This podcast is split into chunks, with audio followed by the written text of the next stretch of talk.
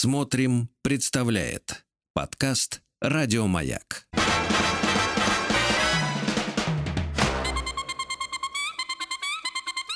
Провокация. Добрый вечер, добрый вечер, добрый вечер, вечер субботы. И это означает, что вы слушаете «Маяк». И на «Маяке» наша с вами программа шоу «Провокация». Ее ведущий я, Сергей Насибян, психолог, психотерапевт, коуч. Ну что ж, я напоминаю о том, что ближайшие два часа мы с вами будем слушать друг друга. Я вас, вы меня. Радиослушатели будут слушать нас с вами в этом эфире.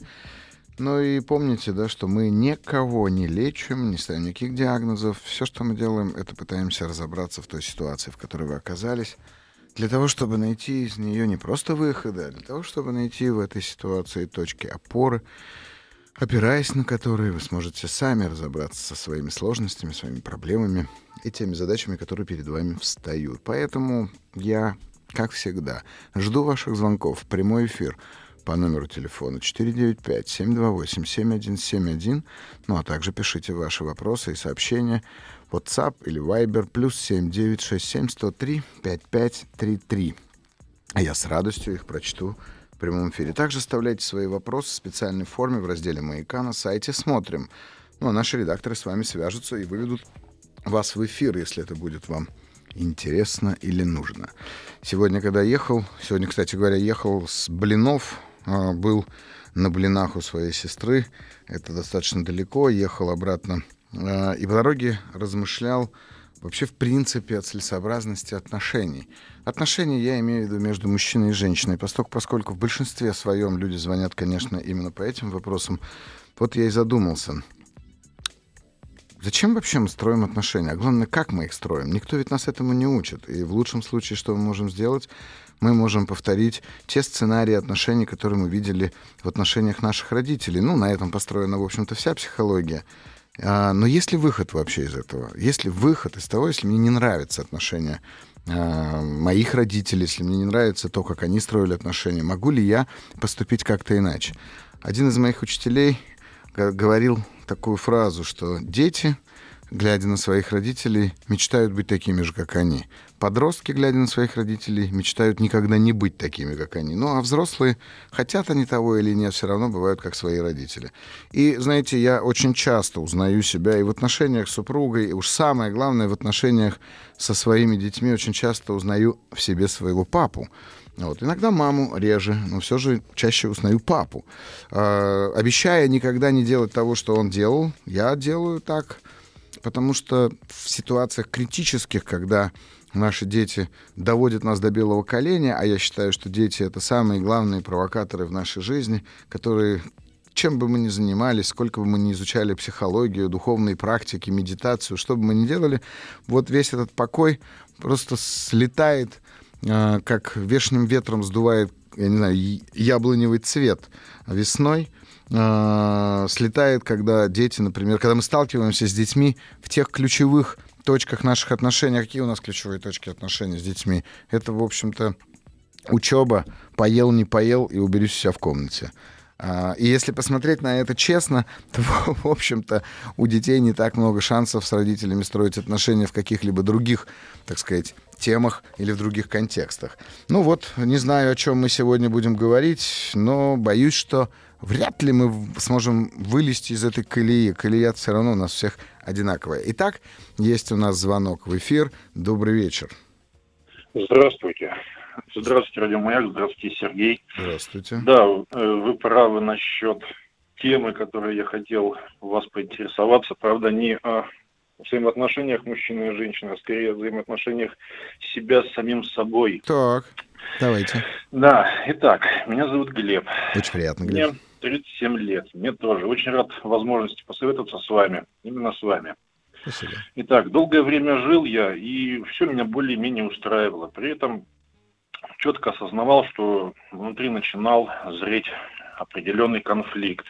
Вот несколько лет назад, после определенных событий и очень важных перемен в жизни, пружина этого конфликта э, лопнула, и прежнее мое мироощущение, угу. скажем так, изменилось.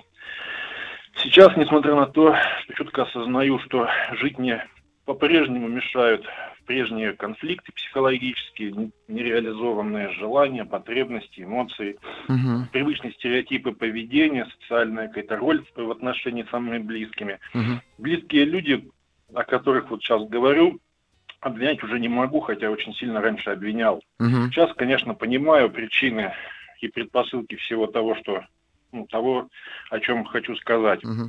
При этом, несмотря вот на это, в принципе, на данный момент, честно, честно могу назвать себя довольно успешным и самодостаточным, что ли, человеком во многих сферах, во многих смыслах.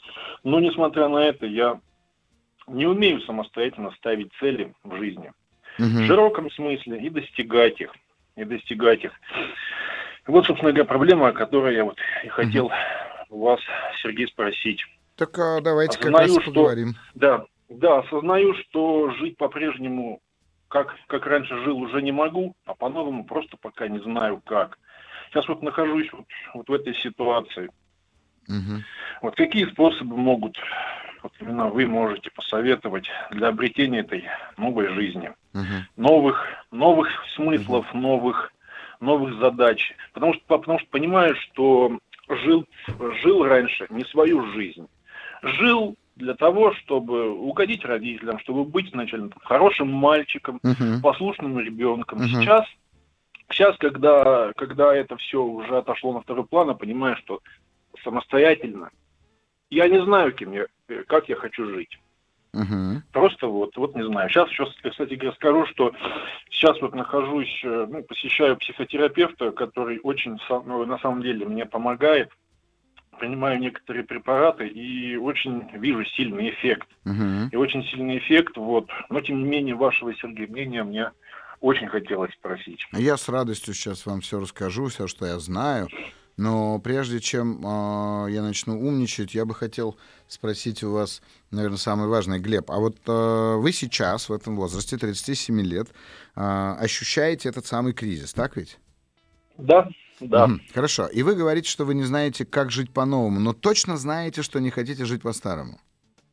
Все верно. Отлично. Расскажите это мне, есть. как это по-старому, как вы не хотите жить. По-старому. Да, собственно говоря, по-старому это как жил, понимаете, жил, жил для, жил, э, выполнял родительские какие-то не то чтобы поручения, знаете, а главное мерило в жизни было, чтобы, чтобы мною были довольны другие. Чтобы, чтобы вот не нарезали какую-то цель, я ее выполнил, и мною доволен. Угу. Что, допустим, там на работе, вот оно мерило. Там, угу. Нужен какой-то результат, я его сделал. А я понимаю, что я-то этого, ну понятно, это нужно все делать, но угу. я этого не хочу. Угу. Вот зачем оно мне нужно? Я понятия не имею. То есть меня это радует? Нет. Я это в какие-то моменты я это искренне ненавижу. Угу. Но понимая для чего, для чего вот это вот все вот я не могу понять, как из этого вот выйти. В принципе, это вот если так вот кратко, кратко это вот это вот основная, основная ситуация, что нарезают мне задачу, я ее делаю, выполняю, а для чего искренне оно мне надо, я не знаю. Ну, прям такое ощущение, как будто вы вдруг ни с того ни с сего задумались о смыслах, Глеб. Да, да. Да, я не знаю, кризис среднего возраста ли это какой-то, либо, либо какой-то, я не знаю, там, депрессия какая-то. Я не знаю. Сейчас разберемся. Но цели вот, да, но цели какие-то вот такие вот, вот там, кем я, грубо говоря, что нужно поменять в своей жизни, какие надо, вот что мне сейчас хочется, вот конкретно там от каких-то вот банальных вещей до каких-то там вот целей в жизни. Я понятия не могу сейчас вот э, сейчас а, ответить вот эти вопросы я себе не могу. Мне нужно, мне нужно как будто бы чужое подтверждение. А правильно ли я думаю? А угу. правильно ли а правильные ли вещи я хочу? Потому что сказать вот я так хочу и мне это нужно, Угу. Я задумываюсь всегда, я задумываюсь, нужно ли мне это? И если будут довольны все остальные, тогда, наверное, это и мне будет нужно. Угу. Угу. Вот такая странная ситуация. Хорошо, а как, как легко вы определяете то, чего вы не хотите? Вот, например, вы больше не хотите, насколько я понимаю, жить согласно чужим целям. Да, да. Угу. Как и... определяю? Определяю вот это вот, вот это вот внутреннее ощущение. Внутреннее ощущение, которое вот все все внутри восстает и противится тому, что тому, что ну, тому, чему противиться. Угу. Я начинаю нервничать, я начинаю, я начинаю срываться на близких. Почему я начинаю срываться, я сначала не понимал. Сейчас же я понимаю, что, что угу. это все в силу вот этого внутреннего конфликта.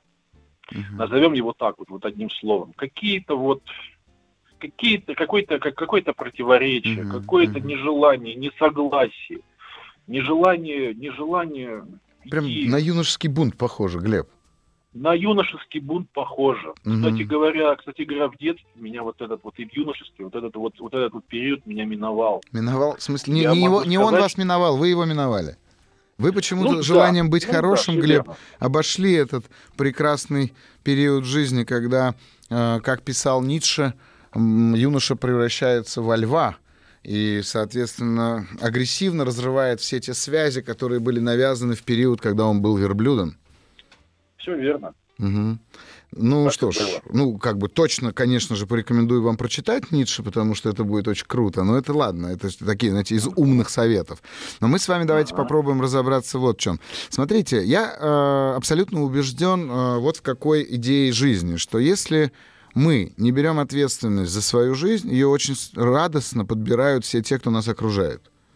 Как только ну, да. они подбирают ответственность за нашу жизнь, вместе с этими, э, так сказать, э, э, я не помню, кому и принадлежит, Ежелец, по-моему, это говорил, писал, что а, вместе с шорами и вожжами надо помнить, что даются еще плетки и шпоры — ну, в том смысле, что как только мы на кого-то на себя сажаем, кто гарантированно говорит нам, куда ехать, то у него есть все основания нас понукать, э, бить, прихлестывать, ну и, в общем-то, всякими остальными способами мотивировать, что называется. Вот. А как только мы этого седока с себя сбрасываем, ну, вот любой конь, да, он сбрасывает себя э, седока, а что ему еще делать? Ведь если вот так задуматься, если вы видели, как лошадь вообще выглядит, она же да. вот бежит, что-то несет, кого-то везет там и так далее. А если лошадь просто пасется, она же просто консерва. Да. От нее же никакого да. толка. Она же пасется просто как кусок мяса большой, консервированный конями. Вот, консервированный в собственном, так сказать, соку. Да, и вот здесь да. мы очень часто на это похожи. Мы действительно в юности берем на себя какие-то задачи, которые нам совершенно не близки, пытаемся их достичь, а когда мы их достигаем, и нам говорят, ну все, с этого момента можешь сам. И мы превращаемся вот в такую вольно пасущуюся лошадь, у которой нет ни цели, ни идеи, ничего. А, хорошо, хорошо. Давайте попробуем вот в чем разобраться. Итак, вы точно знаете, чего вы не хотите. Ну, могу сформулировать гораздо Точнее, лучше, ага. то, чего хочу, mm. да. Я предложу вам сделать да. одну вещь. Мне сейчас это рассказывать совершенно не нужно, а вот взять ручку и бумажку после нашего разговора и написать на листочке э, «имею, но не хочу». И вот все, что, под, э, так сказать, подойдет под эту категорию всего, что в жизни у вас есть, а чего вы не хотите. Ну, вот я не знаю, чего вы там имеете, но не хотите. Ну, например, там обязательства по работе, обязательства в семье, обязательства по жизни. А машина, может быть, у вас какая-то, знаете, случайно оказалась, вы ее, она вам наследство досталась, вы ее не хотите, но почему-то имеете. Квартира, например, у вас, которую вы имеете, но совершенно не хотите, и работа, которую вы совершенно не любите. Вот прям запишите, хорошо? Хорошо. Это первое, что нужно будет сделать. А дальше, дальше, вам нужно будет перевернуть листок и написать «хочу, но не имею».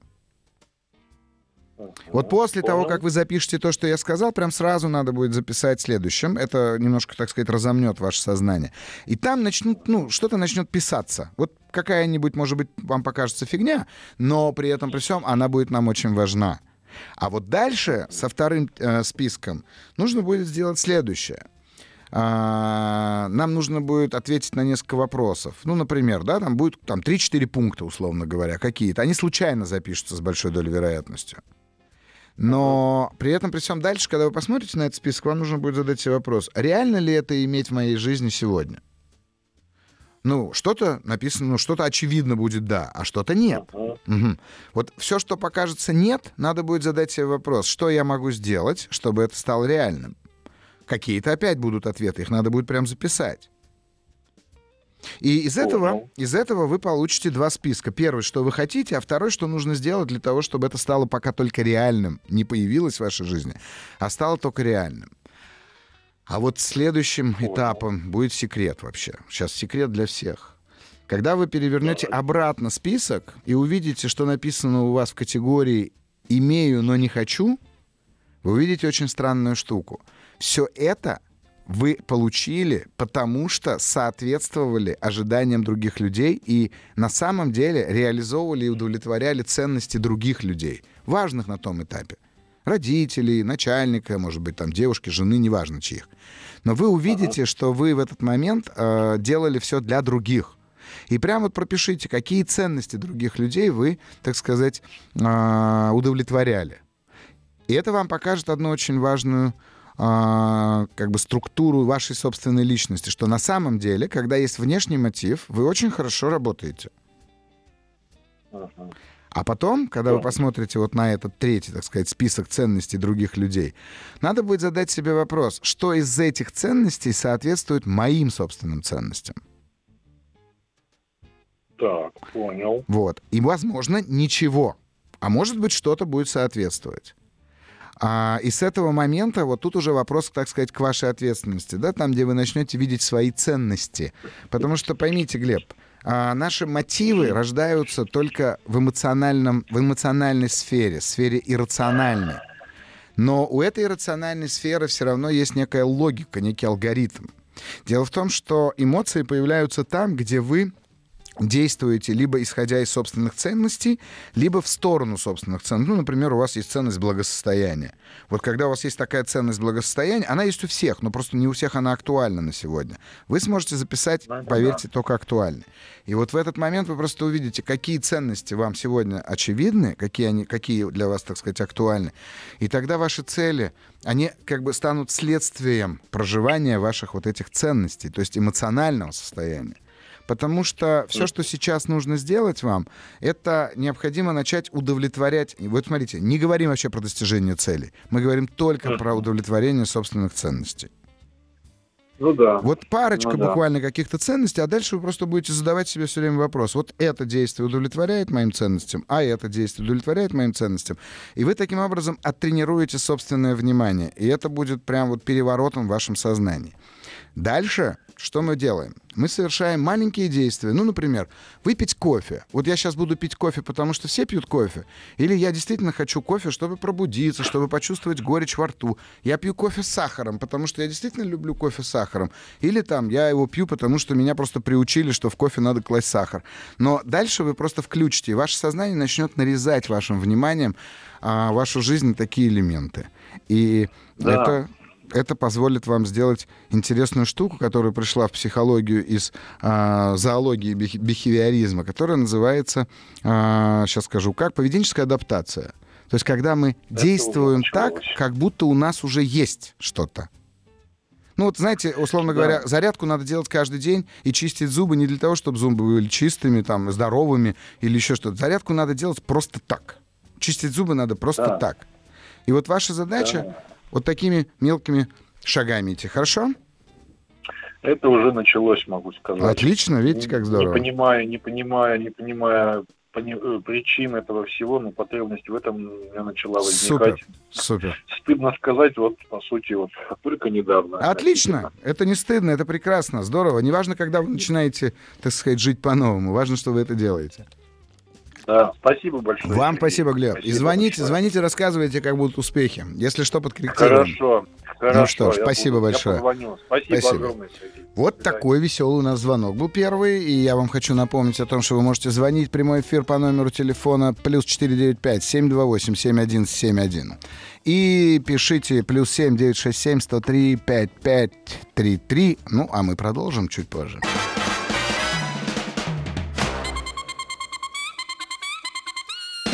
Провокация. Ну что же, мы продолжаем. Это Сергей Насибян, психолог-психотерапевт. Шоу «Провокация» на канале «Маяк». А раз вы нас слышите, значит, вы с нами. И мы с вами разбираем различные ситуации, в которых вы оказались и в силу каких-то обстоятельств, наверное, не можете найти выхода. Ну что ж, звоните нам по номеру телефона 495-728-7171 а также пишите. Плюс 7 967 103 5533. И у нас есть пару вопросов, и я на них отвечу. Здравствуйте, Сергей. Тема отношений актуальна. Я, например, совершенно не умею их строить, как оказалось, где бы мне научиться этому искусству, если в семье тоже не было нормального примера, есть какие-то базовые принципы. Угу. И пишет Ирина. Ирина, да, никто из нас практически не может строить отношения, понимаете? Для того, чтобы на права водительские сдать, то надо сдавать экзамены. А вот бы нам так бы про отношения. Я мечтаю, что когда-нибудь я обязательно создам какой-нибудь центр, где будет всех обучать, все вот специалисты будут обучать, как строить отношения. Но это мечты. На самом деле отношения строятся же каждый день, каждый божий день. Что я могу добавить от себя? Я могу сказать только одно, друзья мои. Дело в том, что отношения часто э, становятся результатом очарования – период очарования необходим, иначе мы просто не сойдемся. Зачем нам жить с другим человеком, если нет этого очарования? Но в слове очарование корень чары, а значит обман. И при этом при всем вас другой человек совершенно не пытается обманывать. Как сказал наш классик, меня обманывать несложно, я сам обманываться рад. И в этом смысле мы все, конечно же, ищем, ищем этот источник нашего собственного обмана. Так вот, базовый, как базовый принцип — не стройте ожиданий от другого человека, и тогда у вас не будет причин для разочарования. Я, кстати, Ира, приглашаю вас, Ирина, и всех остальных, кто захочет, на свою лекцию, которая будет через две недели, 6 числа, 6 марта будет лекция, как раз, которую я назвал «Три кита отношений», то есть три принципа ключевых, на которых отношения базируются. При этом хорошие или плохие, счастливые или несчастные, но в любом случае мы никогда не сможем избежать одного из этих, ни одного, вернее, из этих трех, так как я назвал, китов. Поэтому, пожалуйста, если вы в Москве, приходите. Если вы не в Москве, подключайтесь онлайн. Ну, вот это, на этой лекции в течение двух часов буду рассказывать и отвечать на вопросы. Добрый вечер. Вопрос Сергею. Как пережить расставание? Муж ушел через два месяца после регистрации брака. Yes. Как он объяснил, не хочет быть терпилой. Вопрос финансов. Я помогаю своими деньгами своему сыну. Сказала, что это его не коснется. Помогать сыну буду три месяца. Попыталась его вернуть. Но он сказал нет, хотя я согласилась не помогать сыну. Спасибо большое. Пока не знаю, за что спасибо большое, но... Ксюша написано. Ксюша. Ну вот знаете как? Вы ведь в обоих случаях не правы. Первое, если вас мужчина ставит перед выбором я или ребенок, всегда выбирайте ребенка. Если вас ребенок будет ставить перед выбором я или мужчина, всегда выбирайте мужчину. А вас разрывает, судя по всему, два манипулятора. Я не знаю, сколько лет вашему ребенку, я так полагаю, взрослый, если только три месяца а, помогать собирались. Так вот, смотря насколько он взрослый и в чем заключается помощь вашему сыну. Вот же в чем дело.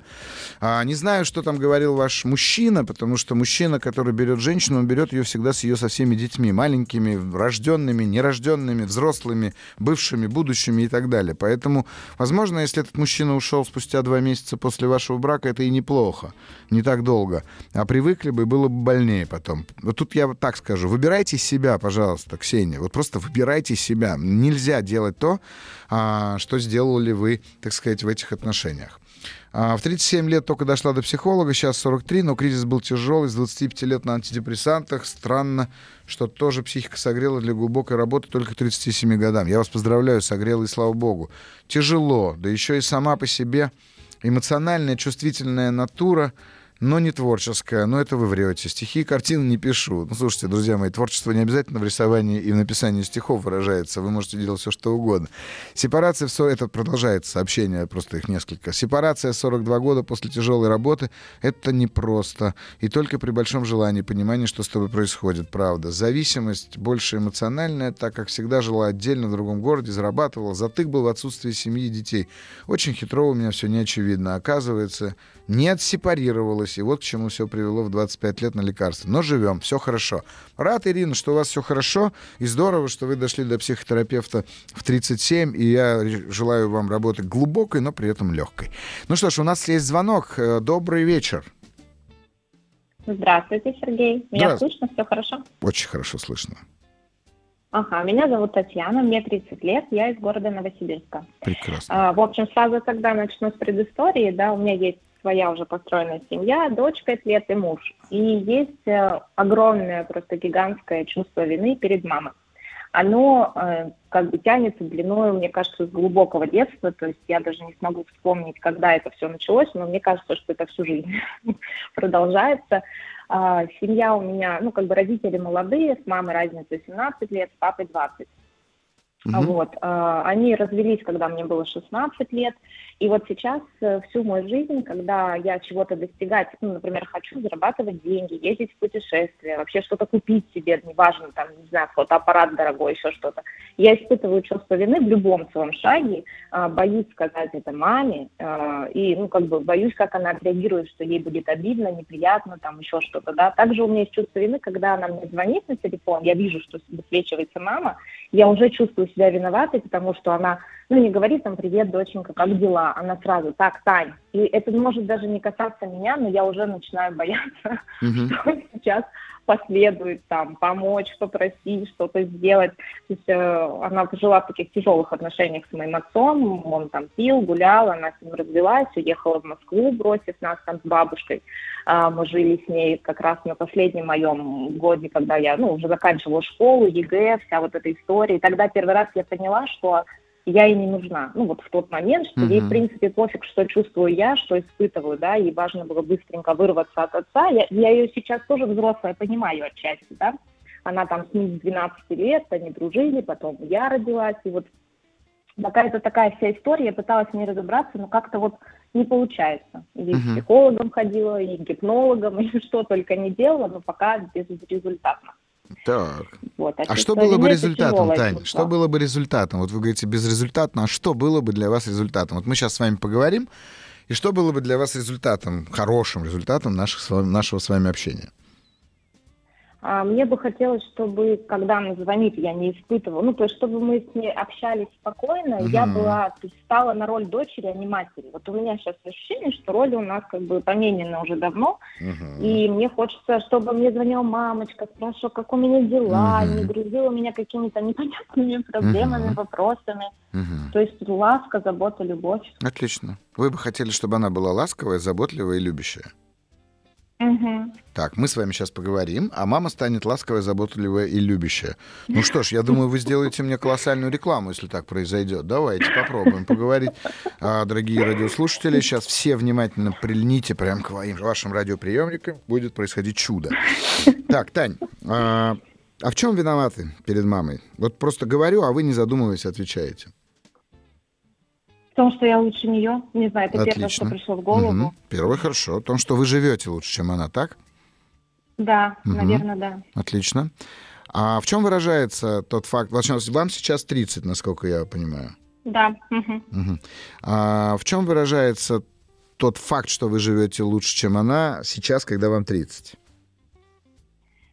А, хорошо, смотрите, первое, что я, во-первых, у меня семья нормальная, угу. не такой, как какой жили мы, угу, да. Как угу. бы, то есть ваша семья растет. лучше, чем угу. то, что было у да. нее с мужем. Хорошо, здорово. Да. Вам 25. А...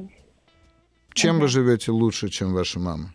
Может быть, то же самое, У меня кстати. также семья, так да, угу. все это то же самое. Я только родила ребенка. Угу. Вы счастливая мама, да. Угу. Так, да. вам 20. В чем вы виноваты? Чем вы живете лучше, чем ваша мама? А, я молодая и еще не, извините, но не угу. просрала свою жизнь, условно. Угу. Вот. Угу. Вам 15, чем лучше, чем мама живете? А, у меня есть всегда выбор еще, я могу угу. шагнуть как-то угу. по-умному, не так, как она, она угу. уже этого угу. не может сделать. Вам 10, Тань. Чем вы лучше, чем ваша мама живете? Нет, не, не знаю. Вот в 10, когда я чувствую, как бы... Но чувство вины уже было на тот момент? Ну, вы сказали, вот сейчас оно... как-то пустота, как будто не было. Ну, Может ну, быть, и не было. Так, хорошо, прекрасно. Давайте, вот, давайте сейчас отставим так, как будто 10 — это там, где еще этого чувства вины не было. Угу. А, а в 15, хорошо. заметьте, оно уже есть. Да, я прям прочувствовала угу. внутри вообще это состояние. Хорошо. Тогда давайте снова в 10, да? Вот что в 10? Где мама? Как мама? Как вы с ней строите отношения с мамой? Мы дома вместе, папа где-то на работе, она готовит, я делаю уроки, как бы, ну, все нормально дома, тепло, уютно, угу. спокойно, как-то, ну...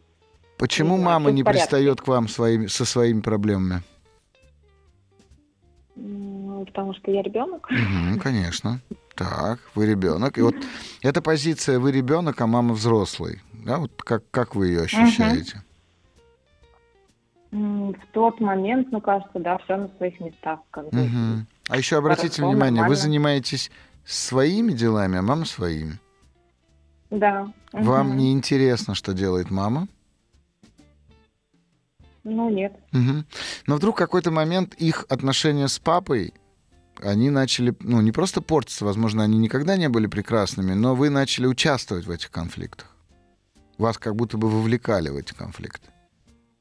Мгм. Только смотрите, вас Ну, вовлекали... Да, да, да, конечно, так и есть. Это вот, вот сейчас я же сказал, чудо будет. Так вот, смотрите, вас вовлекали, но самое главное, что ваша ответственность заключается в том, что вы вовлеклись, Тань. Вот ваша Да. ответственность в том, что вы вовлеклись. А что значит вовлеклись? Вам это стало интереснее, чем ваша собственная жизнь. На какой-то момент, Да, на какой-то этап. Мгм. Да, и вот отсюда, ну, я, я понимаю, я, я догадываюсь, я могу даже те фразы повторить, которыми ваша мама вас вовлекала в эти отношения, в эти конфликты, но не будем сейчас мы этого делать, потому что это не столь важно.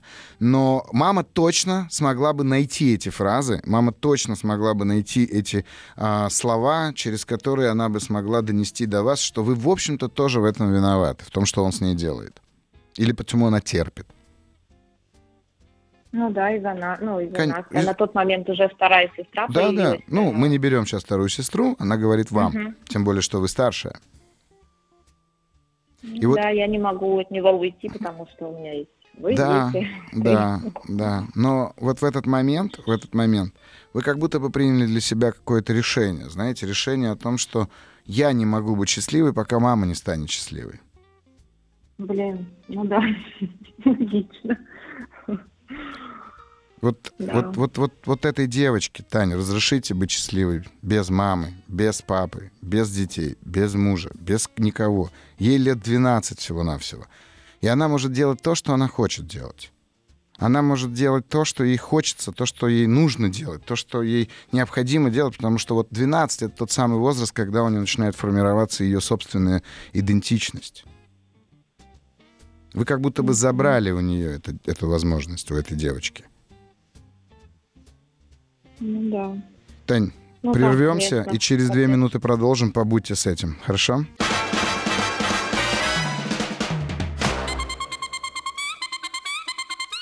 Провокация. Да, Тань, продолжаем. Ага. Да. Да, ну вот я сейчас просто так подумала обо всем об этом, и она сама живет с бабушкой сейчас, ну, со своей мгм. мамой, условно говоря, с моей бабушкой, там, и сестрой третьей уже, Мгм. от другого отца, они там живут втроем уже много лет, и она периодически даже проскальзывает, вот зачем тебе муж, мы можем жить все вместе, там, зарабатывать, тыры Я просто сейчас все это свела Мгм, в одно, мгм. насколько она не, ну, получается, она, может быть, неосознанно, конечно, не хочет, Абсолютно чтобы точно. кто-то был счастливее нее, да, как бы, и то же самое с младшей сестрой, с моей, которая родная, она тоже с мужем живет в другом городе, и там тоже вот эти, ну, на- как бы натягивание, но у нее больше с сестрой все-таки она мать, а вот со Мгм. мной у нее прям поменены роли конкретно. У нас даже с ней панические атаки на двоих были с детства. У нее 10 лет были в молодости, нам тут скорая каждый день, а у меня лет с 4 с 5. И Мгм, вот вместе мгм. с ней вот это вот все, как бы, все на двоих, условно говоря, Мгм. было. Я Мгм. прям выросла в самой такой вот... э, Ну, смотрите, вы, период. во-первых, действительно вы- выросли в тяжелый период, потому что и мама в это время, она была в том возрасте, когда вообще не знала, как быть мамой. Да, И она, конечно понимаю. же, на вас училась, но уже на младшей, так сказать, сестре все более-менее сложилось. Тань, вот смотрите, что порекомендую. Сделайте простую практику. В ближайшие пару недель а, повспоминайте себя вот в этом возрасте с 10 до 15, ну, в 12-13 лет, да, и повспоминайте, вот что хотелось вам тогда, и сделайте. Это простые вещи. Поесть мороженое, там, не знаю, в парке, в кино сходить одной, или там с подругами погулять, ну, что угодно. Но попробуйте вот просто возвращать. Ваша задача как будто бы вернуться в это детство и прогуляться, вот э, побыть с этой девочкой Таней, которой так вот 12-13 лет. Потому что ей там действительно сложно, действительно трудно, но вы точно сможете с этим справиться. Да, я согласна с вами. Хорошо, я Мгм. поняла. Спасибо Просто большое, Сергей. поделайте это. Вам спасибо большое, Тань. Спасибо, что звонили. Ой, Сергей, Да, а да. можно один вопрос? Конечно. А вы базовый курс когда-нибудь онлайн будете вести? Нет, его невозможно провести онлайн. Это тренинг, который я буду всю жизнь вести только в зале. Правда. Понятно, значит, Поэтому надо наход- ехать. находите возможность, да, ну, увы, увы, это просто невозможно. Поскольку, поскольку он как раз Хорошо. провокативный, а я всегда говорю, что провокативный метод работает только в зале. Поняла. Все, Хорошо. все, Спасибо да, до огромное. свидания. До Всего свидания. доброго Спасибо вам. вам. До свидания.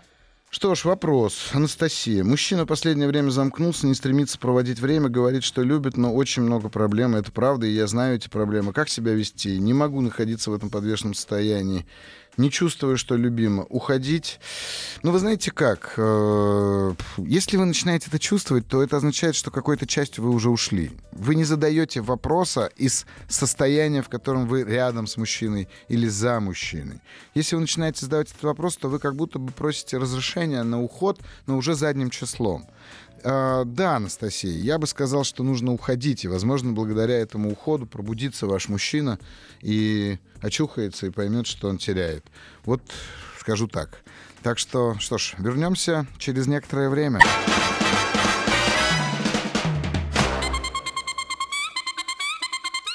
Провокация. Ну что ж, мы продолжаем с вами шоу «Провокация на маяке». С вами я, Сергей Насебян, психолог, психотерапевт, ее ведущий. И Сегодня мы с вами опять разговариваем о тех обстоятельствах, ситуациях, проблемах, сложностях, в которых вы оказались, и по какой-то причине не можете оттуда выбраться сами. Я с радостью слушаю ваши истории, задаю вопросы. И вы знаете, мне пишут и говорят, что даже слушать эти истории помогает. Поэтому э, мне приятно, и приятно, что моя работа нужна, и приятно, что я люблю свою работу, которая нужна людям. Так что я приглашаю вас в эфир. Звоните нам по номеру телефона плюс 7495-728-7171. А также пишите свои сообщения в WhatsApp или Viber плюс 7 967 103 5533. Я с радостью их зачитаю и по возможности своих скудных э, пониманий, знаний э, отвечу, конечно же. Вот. Ну что ж, а мы сегодня как-то так зашли на такое пространство отношений говорим об отношениях не только между мужчинами и женщинами, но и самим собой. Вот был у нас разговор про отношения с мамой. И, конечно, действительно, я уже даже знаю, какой фильм я порекомендую сегодня в конце эфира. Потому что в отношениях с родителями нам э, ну, достается огромное количество нереализованных мечтаний наших родителей, а потому как они, ну и нашим детям, наших мечтаний, безусловно, да, мы, конечно же, сталкиваемся с, как сейчас модно говорить, непроработанными травмами и комплексами своих родителей. А, и наши дети с этим сталкиваются. Поэтому детско-родительские отношения не всегда а, столь радужные и безоблачные, как хотелось бы. Конечно, когда рождается ребенок, первое, что обещают себе родители, быть самыми лучшими родителями на земле и быть очень бережными, быть очень аккуратными. Но поверьте, как я начал сегодняшний эфир, дети всегда найдут способ стряхнуть с нас блаженную пыль нашего просветления или одухотворенности и, так сказать, честно посмотреть на то, кто мы есть на самом деле. Поэтому, ребят, не пытайтесь быть идеальными родителями, и тогда вы не будете э, навязывать своим детям идеального взросления. Да? Мы не будем требовать от своих детей, чтобы они были идеальными. И, конечно, нам всегда очень сложно смотреть на то, как наш сын или дочь, ну, не знаю, не соответствует нашим ожиданиям, а мы, конечно же, всегда хотим для наших детей самого лучшего, самых лучших школ, там, самых лучших игрушек, самых лучших мужчин и женщин в пару, но так не всегда бывает. Ну что ж, у нас есть звонок. А, добрый вечер. А, здравствуйте. Здравствуйте. А, меня зовут Наталья, угу. мне 42 года, я из Москвы. Отлично, Наталья. Сергей, вот такой вопрос, он тревожит меня давно. А, получается, этот вопрос как раз из детства.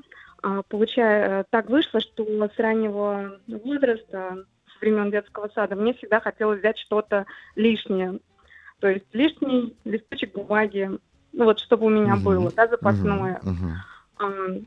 Ручки, блокноты, карандаши, различные открытки, коробки.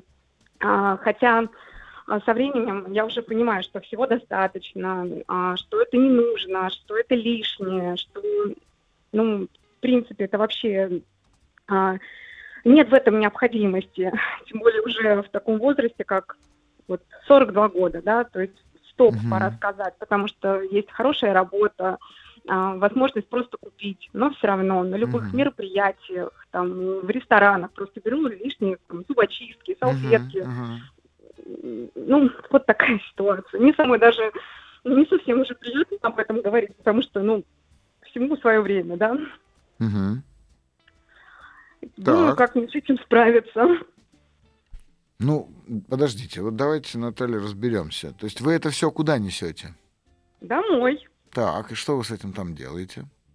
У меня все это хранится, а потом раздается. Хм, Раздается в, в поликлинике, в сады детские, в школы. То есть я потом все это отдаю. Но зачем я это беру, я сама не понимаю. Ну, давайте мы прямо сейчас с вами как раз об этом и поговорим. Вот э, вы берете, ну, например, давайте, вы берете там, я не знаю, салфетки из ресторана, да, или там зубочистки, как вы сказали. Вот вы, Да. вот вы их взяли, и что вы чувствуете в этот момент? Я чувствую радость. Отлично. Смотрите, как, как мало нужно, чтобы вас порадовать. Хорошо. Я сегодня с женой ругался, знаете, покупали подарок э, моей сестре, когда ехали на Масленицу. Мне продавец говорит, вам пакетик дать, ну, соответственно, за отдельные деньги. Я говорю, нет. Жена говорит, да. Я говорю, нет. Она говорит, да. Потому что, ну, я не считаю, что нужно покупать бумагу. Зачем ее покупать? Я не... А она считает, что надо. Вот она радуется, когда покупает. Ну вот, казалось бы, там, я не знаю, 200 рублей, сколько стоит этот пакетик а, бумажный. Я мог бы, конечно, доставить радость жене, но не купил, понимаете? Если бы так, если бы я знал, что это лу- лучше, чем бриллиант, конечно, было бы здорово. Ну, смотрите, вы а, получаете радость. Отлично. Так, вот вы ее почувствовали. Вы пришли домой с этим, там, я не знаю, а, кладом просто-напросто скопленных зубочисток или чего-то там еще. Так, дальше что делаете? Дальше мне нужно их кому-то отдать. То есть получается, что это только временное удовольствие, временное на, э, то есть как э, очень быстрое получение вот этого удовольствия. Надо это дальше куда-то отдать, то есть чтобы Мгм. это не оставалось. Мгм. Вот такая. Ну, то есть вы не как. Плюшкин Гоголевский, да? Нет, нет, не как Плюшкин. Мгм. Вы его не собираете и не, не чахнете над этим, как царь Кощей. Нет. Хорошо, Наташа, а Очень где легко. тогда страдания? Пока вижу только радость. Вот смотрите, берете, радуетесь, отдаете, радуетесь. А страдаете где? Но э, страдаю от того, что не является ли это началом чего-то неправильного, потому что любое действие тоже, например, если я беру лишнее, то значит я забираю у кого-то тоже необходимое, потому что тоже количество определенное тех же там блокнотов, да, предположим, на каком-то мероприятии, оно дано для каждого участника, а я беру лишнее. То есть я все равно потом... Меня тут переживаю, смущает только одно. Вы берете не для себя. Вот в чем дело. То есть вы как будто совершаете некое действие, которое... Вот если, например, вы взяли где-то на каком-то мероприятии или на тренинге, да, взяли блокнот и принесли его мне. Вы как будто бы меня с этим тренингом немного связали. А, а в чем эта ценность, я пока не могу уловить. Вы, если бы вы это брали себе, а потом, говорю, жадничали, или, например, в шведский стол подходите и набираете там еды, да, которую вы и есть даже не собираетесь. Но одно дело, когда вы ее набрали у себя а, и потом выбросили, а, например, другое дело, вы ее взяли и кому-то передали. Это немножко разные вещи. Но вы пугаетесь так, ну, слушайте, вам 40 лет, у вас это началось, как вы говорите, с детства, и пока ни во что не развилось страшно. Что вы паритесь? Зачем вы паритесь? Понятно. Вот вы там Потому где-то в что- другом месте паритесь, Наташа, вот в чем дело. Если вы бы иначе не позвонили бы мне. Я парюсь из-за того, что как бы не переступить эту черту, когда а, а, начинается же все с малого, да, а потом это может развиться во что-то иное. Ну, подождите, откуда вы эти слова-то говорите? Вас как будто кто-то, вы знаете, как будто кто-то предупреждает вас об этом. Вы про что? Вот что вас там пугает? Ну, ну, хорошо, перерастет это во что-то большее. Во что? А, Ну, может перерасти в какие-то, может быть, ну, ну, в какие-то иные действия, которые связаны там, может, какое-то преступление. Ну, в смысле, вы можете что-то украсть? Да не можете, поверьте мне. Вот, вот спасибо за эти Иначе вы слова. бы, вы бы уже воровали бы все это время. Нет, не переживайте вы об этом так. Вы на эту тему просто перестаньте так, ну, вот такими уж, простите мой мовитон, а, заморачиваться. Ну, Потому что, ну, есть у вас какая-то привычка. Вот я сегодня покупал подарки, когда ехал э, Ага. к семье. Ну, и там, соответственно, как мы выбираем подарки обычно, да? Либо это совершенно ненужные вещи, которые мы дарим друг другу, что проблема большая. Я так не люблю. И поэтому я старался как-то купить подарки. Там, ну, много было детей, племянники, внучатые племянники и так далее. И вот там одному, условно говоря, футболку, другому испандер, третьему еще что-то, да? Я подумал про своего папу. Моему папе уже очень много лет. У моего папы никогда не было хобби. Вот сколько, мне 50, и я никогда не видел, чтобы мой папа был увлечен хоть чем-нибудь. Он не пьет, не курит, ему бессмысленно дарить зажигалки, сигареты, алкоголь. А, Он ни- никогда не рыбачил, не водит машину, не собирает марок, ничего. Понимаете, у человека нет никаких увлечений. А у вас есть прекрасное увлечение. Вы собираете, ну, вот они там зубочистки, салфетки, ну, собираете, потом их передаете. Отнеситесь к, Огромное спасибо. отнеситесь к этому, ну, как бы проще. Это, это не делает вас какой-то, понимаете? А вот ваше за- заморачивание на эту тему делает вас очень неуверенной. Потому что если мы берем, вот сейчас передо мной лежит кофе, и мне вот принесли кофе, э, салфетку, палочку для размешивания, сахар и, и конфету. Я пью Мгм. кофе без сахара, без конфет, значит, маш- ну, как сказать, мешать мне не надо ничего. Салфетку я тоже не использовал. Ну, как бы я могу это забрать, я уверен. Никто же не обидится, я заберу. Никто не Мгм. обидится, правда? Но вот мне это принесли. Ну, как могу забрать, могу кому-то передать. Могу не забирать, понимаете? Ну, это такая... А вот если, например, у меня... Я сижу такой, думаю, блин, надо забрать, надо забрать. А если я заберу, что обо мне подумают? А, блин, я все время все забираю. Ну, я тогда стану очень странным. Если бы, я еще раз говорю, я поэтому и задал вам вопрос. Вы это накапливаете? Вот тут я бы зацепился за накопительство. Но вы говорите, нет, вы это все раздаете. Да и раздавайте. Можно тогда последнюю вот такую ремарку, Давайте. уточнение сделать? А если вот э, я поняла, что больше беспокоит то, что я беру лишнее не только как в виде вот таких мелочей, но и, например, на работе лишнюю работу. Вот. То есть я беру, спокойно ее делаю, но не передаю дальше, потому что э, мне проще сделать. Ну, Ага. это же не проблема это сделать. Да, вот тут как раз уже начинаются сложности, я думаю, особенно если вы устаете и, например, не чувствуете себя а, реально, м, так сказать, реализованными, да, и вы не чувствуете, например, что вас ценят. Ну, то есть вы эту работу делаете, а люди вокруг вас, те, которые дают вам работу эту, или те, вместо которых вы эту работу совершаете, ну, они вас не ценят. Вот тогда, да, тогда это сложно. Тогда вы это зачем-то делаете. Тогда с большой долей вероятностью вам кажется, что чем больше вы возьмете на себя обязательств и работы, ну, скажем так, тем лучше к вам будут относиться. Но это неправда. Вы правы. Лучше не относятся. Нет, вот лучше относиться и не будут, а потому что вы потихонечку приучите этих людей к этому, а толку-то от этого не будет никакого. И вот здесь как раз-таки важно уметь, вот, вот здесь важно уметь выдерживать а, вот это состояние, в котором вы сомневаетесь. Да, потому что лучше остаться в этом сомнении и не взять на себя лишнюю работу, чем взять, слово лишнее, да, здесь важно, лишнюю Мгм. работу, сделать ее, потому что вы таким образом получаете некий такой, знаете, как будто бы дозу дофамина какого-то, я, кстати, не знаю чего там, это надо разбираться, но вы получаете как Мгм. будто дозу гормона, и вам становится, знаете, так, фу, легко. А это становится потому, что вы не выдерживаете напряжение. Вот здесь нужно учиться выдерживать напряжение. Понятно. Так интересно, я с вами говорю, а сам думаю, я вообще-то сладкоежка. Смотрю на конфету и думаю, я страдаю, что я ее не ем, или не страдаю? Так интересно. Не страдаю, но при этом сладкоежка. Понимаете, вот Мгм. здесь важно как раз-таки обнаруживать вот это напряжение. Выдерживаю я напряжение или нет? Наверное, если бы я был бы голоден, то эта конфета была бы источником калорий, и я бы ее хотел всем своим организмом прям, да?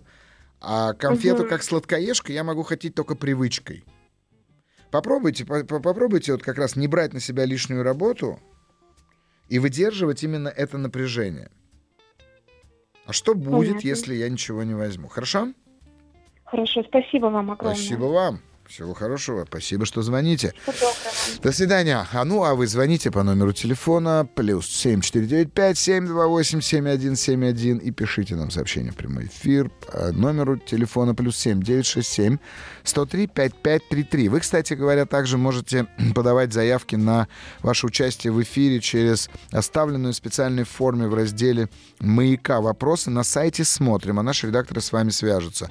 И тоже один из способов попасть в эфир, задать свой вопрос. Подписывайтесь на мои каналы, телеграм-каналы и, ВКонтакте, и во всех а, социальных сетях. Психолог на себя. А, пиш, подписывайтесь, регистрируйтесь, и там я тоже часто отвечаю на вопросы и какие-то свои идеи часто рассказываю а, в виде Пока, кстати говоря, не делаю это в виде аудиосообщений, поэтому иногда пишу короткие тексты. Ну что ж, Марина, 35 лет, добрый вечер. В последнее время ощущаю сильное раздражение к ребенку мужа, ему 8 лет, он вроде бы ничего не делает, а от этого мне потом еще самой хуже становится, потому как понимаю, что мое раздражение к нему не обосновано. Также наблюдаю злоба на всех людей вокруг, транспорт, магазины, даже смотреть на них не могу. Посоветуйте что-нибудь, пожалуйста, как успокоить себя в такие моменты, потому как мне плохо от всего этого. Ну, конечно, будет плохо, если вы злитесь на людей вокруг себя. Но тут два момента. Первое, это надо задать, конечно же, себе вопрос, на кого вы реально злитесь. Потому э, что вы рассказываете, у меня есть основания полагать, что основную свою злость или основной источник э, раздражения вашего вы как будто бы исключаете из э, своей жизни, избегаете выразить ему или ей эту самую злость, и поэтому срываетесь, что называется, на других. Это первое. Второе. Марин, вот честно скажу, если вы научитесь осознавать свою злость, и проживать ее тотально до конца, то под этой злостью неожиданно для себя вы обнаружите очень интересные сокрытые элементы. Да, и такие, в частности, как, например, любовь, а, какую-то, знаете, симпатию, доверие. То есть, по сути, приятные, позитивные эмоции, но которые вы по каким-то причинам боитесь проявлять. И боясь их проявлять, мы ну, часто срываемся на негатив. Поэтому я вам порекомендую только просто проживать, исследовать эти эмоции, эту злость. И помните, если вы видите реку, вы уже не в реке. Дайте себе право на это чувство, дайте себе право на эту эмоцию. Она не делает вас плохой.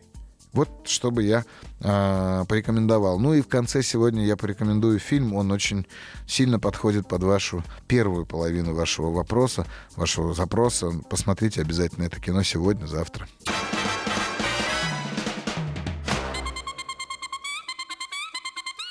Провокация. Ну что ж, провокация продолжается на маяке. И с вами я, Сергей Насибян, психолог, психотерапевт, ее ведущий. Я жду ваших звонков по номеру телефона 495-728-7171 и сообщения в WhatsApp или Viber плюс 7 967 103 5533. Только что вы слышали рекламу фильма э, Урсулюка. Я смотрел этот фильм, э, был на премьере, и не буду делать спойлеров, но там есть два очень важных момента, которые как раз показывают самую, наверное, главную сложность в отношениях родителей с детьми. Да, фильм не про родительско-детские отношения, безусловно, но даже э, в таком э, формате фильма про войну, фильма про героизм, про трагедию э, никуда нельзя убрать этих отношений родительско-детских. Поэтому, да, фильм стоит того, чтобы его посмотреть, ну и как раз отметить эти два самых момента. Поверьте, я даже не буду говорить, какие, но вы их увидите. А, ну что ж, а у нас есть звонок. Добрый вечер. Добрый вечер. Здравствуйте. Здравствуйте. Здравствуйте. Меня зовут Дина, 40 лет, Москва. Очень приятно, Дина. А, вопрос мой следующий, скорее проблема. Я считаю, что я нахожусь в очень сложных а, созависимых отношениях а, с человеком, который, в общем, деструктивно, наверное, разрушает меня. Вот. И нужно было какое-то определенное немалое количество лет, чтобы к этому прийти. Ну, так как э, по образованию, конечно, не являюсь психологом, но уже делаю какие-то выводы, мы, наверное, сейчас все под э, ну, таким влиянием того, что у нас есть интернет, мы можем пользоваться любой литературой. В общем, uh-huh. из своих наблюдений, в общем, как человек, я надеюсь, не глупый мыслящий, все-таки uh-huh. я делаю выводы, что а, отношения, в общем, в общем, они такие цикличные, они ходят по кругу, и, в общем, есть у меня такие предположения, что я оказалась просто паре с нарциссом. Нарциссом, вот. ого. Так.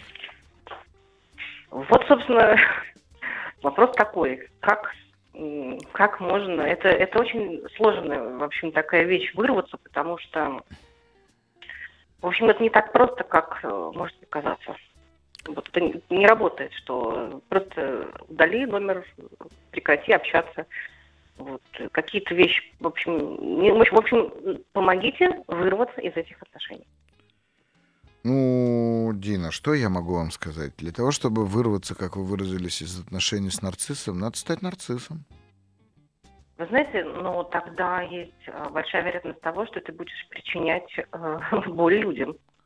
Нарциссу пофиг. А, да нет, ну слушайте, можно же так заиграться, что остаться им. Что можно? Ну, можно так заиграться, что, в общем, примеривая маски, примеряя маски, можно как-то самому оказаться в этой роли. Конечно. Но там есть один очень важный момент. Нарциссу уже на самом деле не нужны отношения. Нарциссу хорошо с самим собой. Ему даже не надо, чтобы его любили, ему надо, чтобы он сам себя любил. Смотрите, есть миф про нарциссов. И я боюсь, что вы в какой-то степени стали заложником этого мифа. Возможно. Дин, дело в том, что нарциссы, вот в психологии непосредственно, как в науке, подразумевается два типа нарциссических э, поведений. Да? Первое — это норма нарциссическая — а второе — это патология. Вот в случае патологии мы говорим уже о нарциссическом расстройстве личности, которое находится на границе патопсихологии и уже большой психиатрии.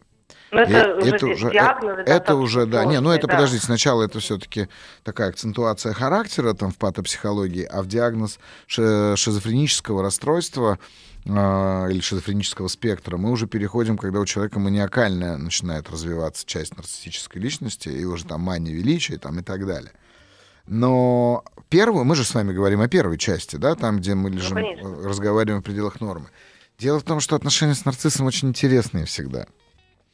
А потому что нарциссизм, э, нормальный нарциссизм, он, во-первых, э, нам всем помогает достигать целей. Он всем нам помогает реализовывать свой творческий потенциал. Он всем нам помогает а, вообще, в принципе, быть душой компании, быть, там, я не знаю, интересным человеком. А, и самое главное, что нарциссу всегда интересна собственная жизнь. Ну, в смысле, ему настолько интересна собственная жизнь, что он ее так живет, что он становится интересным всем остальным. Поэтому в, это, в этом нет проблемы. Вот, вот поверьте мне, в этом нет проблем. Другой вопрос, если этот человек начинает издеваться над вами, а, и это, поверьте мне, не обязательно должно быть, а, как сказать, комплексом его, да? Здесь же ведь важно что? А, тараканы появляются не там, где, ну, как сказать, где им как хорошо, что ли. Тараканы появляются там, где начинает быть грязным, да? А грязным это в том смысле, что мы оставляем для них еду. Вот если предположить, что у него есть какие-то тараканы, но эти тараканы появляются у вас в вашей жизни и начинают как-то с вами взаимодействовать. Вот тут вопрос, какие вы им рассыпаете крошки. Давайте про вас, а не про него. Вот вы Давайте. что получаете в результате этих отношений с этим нарциссом? Ну, во-первых, ну, это человек, который э, очень наполняет эмоционально. Это раз. Угу. Вот. А после этих отношений любые другие кажутся абсолютно О, да. Угу. Вот. Это эмоциональные качели. Есть такое которые... ощущение, да, Дин, когда смотрите на других мужчин, а у этого чувство юмора так себе или вовсе нет. Да, вообще а... не интересно. Да, да, да, а этот не очень как бы образован, а у этого вроде вкус какой-то так себе, да, есть же такое? Да нет, нет, нет, даже не потому, что мы оцениваем, там, оцениваю как-то, ну просто, это, знаете, это как просто друг, ну, в общем, ну, друг, другой градус, другая ступень конечно, вообще вот. Конечно, абсолютно. Так. Что ну, еще общем, вы там до, получаете? Достаточно, ну, наверное, много, много положительных моментов, uh-huh. очень много, uh-huh. много, много лет дружбы. Uh-huh. Вот это тоже uh-huh. удивительно, что есть такой батюшка, который связывает. Конечно. А, ну, возможно, то, о чем я тоже думаю, что, вероятно, во мне тоже есть эти черты, как во всех, наверное, нас они есть. Uh-huh. Вот, и, наверное, где-то в чем-то я удовлетворяю своего нарцисса. Конечно, потому что у вас самый лучший мужчина на свете. Это правда. Я не сомневался, Дин. Конечно. Ну, И это здорово. И это здорово, что вы это тоже можете видеть. Нет, нет, слушайте, я вижу как раз наоборот очень хорошее, но я вижу, что какие-то моменты, то есть э, самая основная проблема, я не думаю, что это только в нарциссических каких-то элементах, но как только мы подходим к вопросу ответственности, Мгм. ну вот такого принятия Мгм, решения, мгм. принятия ответственности, вот здесь э, начинаются, ну, такие сложности. Мгм. То есть, и вот ровно до момента, вот все, потом значит, цикл замкнулся, Мгм. пауза, Мгм. и все начинается сначала. Мгм, мгм. Ну, давайте разбираться. Дело в том, что я вам говорю, хорошо, что вы это видите, потому что нас с вами слушают многие же. И Это как да. только вы сказали, что вы в отношениях с нарциссом, поверьте, знаете, у большинства людей раз так сразу ухо... Появился на- интерес. да, навострилось так. Вот, ну да, да, да, да, мой тоже нарцисс, да, конечно. Ну-ка, ну-ка, что там? И поэтому я... Это здорово, что вы сказали об этом, что вы в отношениях с нарциссом, вы кормите своего нарцисса, супер, убрали сейчас в сторону. Расскажите мне, а где вы страдаете в этих отношениях и как? А я страдаю, когда я понимаю, что... ну, Опять-таки, это, наверное, вопрос к самой себе опять, да? То есть то, Мгм. что, я хочу из отношений. В отношениях, как я, проанализировав, я взрослый человек, уже поняла, что я скорее отдаю, чем Мгм, беру. мгм. Нарцисс берет, но ровно столько, сколько ему нужно. Да, конечно. Вот. Но, наверное, в момент именно, когда ты открываешься, делаешь максимум, причем ты это делаешь сам, с удовольствием, тебя никто не неволит, не тащит никуда силком. Мгм, А, это твое искреннее мгм, желание. мгм, То есть э, происходит такое обрубание. То есть все, мгм, все, достаточно. мгм. И вот выстраивание личных границ. Хотя как бы я человек такой, который я тоже прекрасно понимаю, что границы должны быть у каждого свои. Конечно. Это очень важно. Ну, смотрите, Дин, вот вы, вы начинаете страдать в тот момент, когда э, этот человек... От неприятия. Да. Я понимаю, от неприятия. Мгм, Я думаю, что страдает как раз мой внутренний ребенок. Да. И, наверное, тут нужно разбираться с собой Да. и идти туда, куда-то в детство. Да, да, потому что это здорово, что вы сами сейчас без моего э, участия практически анализируете и сами себе объясняете, находите какие-то инсайты, и это очень круто, это самое важное. Но смотрите, а ведь э, мы начинаем страдать, когда что-то идет не по-нашему. И вот этот вот как раз-таки маленький ребенок, э, он начинает страдать, ну как маленькие дети, да, если ему не дают игрушку, условно говоря, он начинает страдать. Да. Здесь очень важно, Дина, что вы действительно научились э, определять форму своего страдания, то есть видеть, в каком случае это страдание появляется, как это страдание протекает, как это страдание приходит и как куда оно девается, как вы его контейнируете или канализируете, ну там еще и так дальше, да. Но здесь важно просто посмотреть одну простую вещь. Ваша задача научиться жить, находясь в отношениях с этим человеком, но при этом жить свою собственную жизнь. Ведь- Это обязательно, это непременное условие. да, пр- проблема начинается не когда, как сказать, понимаете, проблема эгоизма заключается не в том, что эгоист живет так, как он хочет. Проблема эгоизма, когда эгоист требует, чтобы другие жили так, как он хочет. Вот Нет, я не могу сказать, что человек требует. Он я почти уверен, что он ничего не требует, конечно. Нет, абсолютно, Да. абсолютно нет, конечно. Да. Нет, он живет свою жизнь и пускает ровно столько, Да. отдает Да. этого места. Э, Проблема, значит, в том, что мне нужно Вот. больше. Но это моя проблема. Вот, это ваша проблема, и вот здесь очень важно, чтобы вы начали жить свою собственную жизнь, а именно выстроили приоритеты, выстроили собственные интересы и начали их реализовывать. Как только вы Слушайте, начнете это ну- делать, вы увидите границу, где у того человека тоже возникает стремление к соединению с вами. До этого момента вы это не увидите. Вы знаете, но я не могу сказать, что я нереализованный человек. Я человек, который работающий, который в творчестве, который очень занят. Там, ну, то есть у меня нет свободного времени на слезы, на там, оплакивание или сидение у окна, или вот такие. Нет, конечно. У- А, уверен, что нет. Но я да. говорю, я, я говорю про другое. Смотрите, найдите вот, ну, как бы свои какие-то элементы, которые приносят вам удовольствие, только вам. Не делясь с ним, а не э, об него, не надо эти элементы как-то усиливать, да? Вот просто попробуйте и отойдите чуть-чуть в сторону. Не надо сейчас сразу расходиться. Если появится пространство для новых отношений, вот тогда имеет смысл новые отношения настраивать. Но сейчас самое важное, это вы правы настроить отношения с самой собой. И вот с этим маленьким ребенком, о котором вы сказали. Ну да, спасибо. Спасибо вам. Спасибо за такую Спасибо, мудрость. благодарю. Вам спасибо. До свидания. Ну что ж, это самое лучшее, когда человек так определяет себя, так анализирует себя легко и не укапываясь, находит эти инсайты. Все бы были такие, как Дина, я бы был бы счастлив. Добрый вечер. Как избежать эмоционального выгорания в трудовой деятельности? Ну, во-первых, в первую очередь перестаньте заниматься рутинной деятельностью. Ну, а второе, друзья мои, ну правда, не занимайтесь тем, что вам не нравится, и тогда не будет никакого выгорания. И все. И все. Просто занимайтесь только тем, что вам нравится. И я скоро вернусь.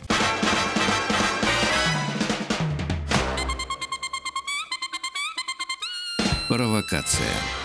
Ну что ж, добрый вечер. И наше шоу «Провокация» подходит к концу. Но вы на «Маяке».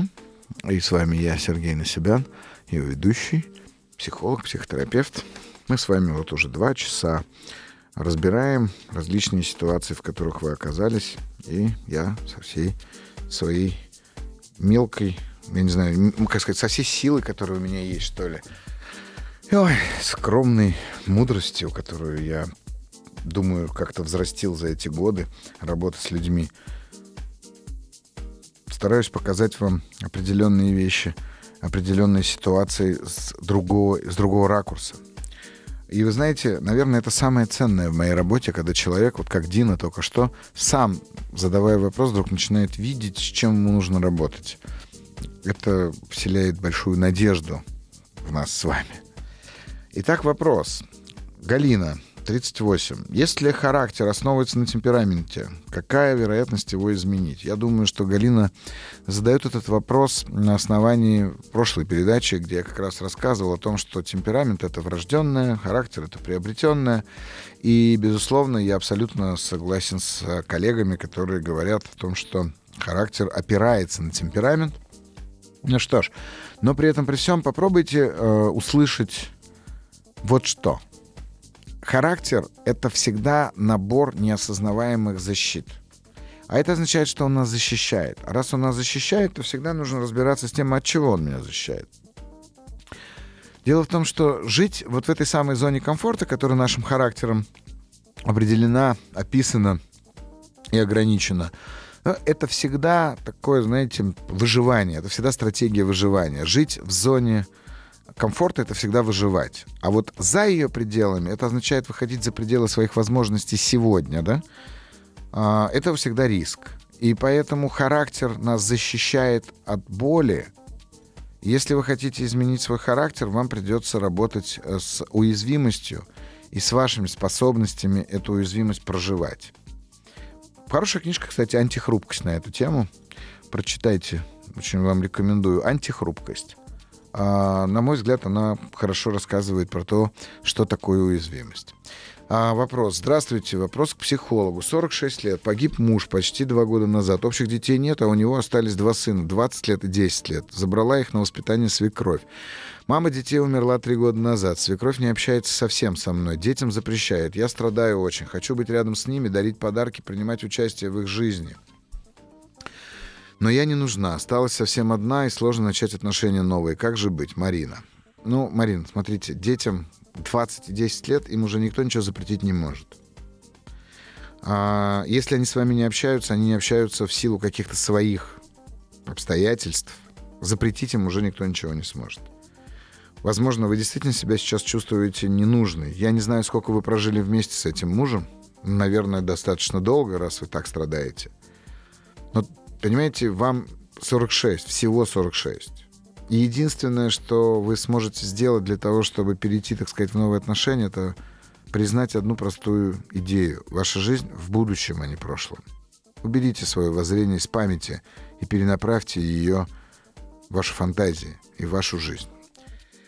Ну, а на прощание сегодня я хочу порекомендовать фильм. А, новый фильм вышел с Энтони Хопкинсом.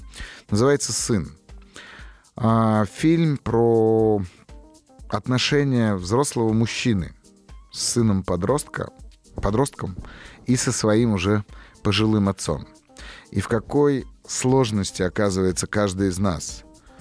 А, у фильма нет никакого, знаете, такого хэппи-энда, нет никакой морали. Этот фильм просто показывает, насколько сложными бывают родительско-детские отношения. Но я настоятельно рекомендую вам его посмотреть. Ну и, конечно же, на следующей неделе жду вас снова в эфире. «Маяка» в шоу «Провокация». С вами был Сергей Насибян. До свидания. Еще больше подкастов «Маяка» насмотрим.